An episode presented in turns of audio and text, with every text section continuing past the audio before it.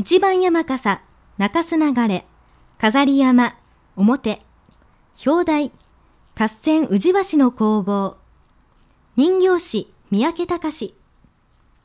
自称4年、1180年5月、高倉宮持人王は、かねてよりおごる平家に反感を抱いていた源のサイン頼政の勧めに従い、諸国の源氏に平家討伐の領事を発して反旗を翻した。